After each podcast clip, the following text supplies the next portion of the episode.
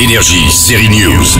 L'acteur John Krasinski, le mari de l'actrice Emily Blunt, est aussi le génial réalisateur des thrillers sans un bruit, mais il est probablement plus connu encore pour être devenu Jack Ryan. Jack, j'imagine ce qui se passe dans ta tête en ce moment. Son problème à John Krasinski, quoique c'est pas vraiment un problème, c'est qu'il fait trop penser à Ben Affleck et que cette histoire classique, avec quelques scènes d'action efficaces, nous rappelle trop le déjà vu. Jack, chaque seconde compte. Jusqu'à un clin d'œil de la série 24 heures chrono. Ouais ouais, la sonnerie de téléphone de sa boss de la CIA à Rome, c'est ça. Bon alors, quelle est l'histoire de la troisième saison de Jack Ryan? Comme Jason Bourne, notre Jack doit jouer les agents on the road, en fuite, oui, il est désormais recherché par la CIA. J'essaie pas d'échapper à la CIA.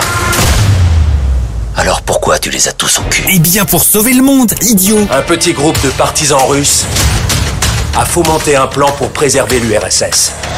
Grâce à une arme nucléaire qui pourrait créer le chaos.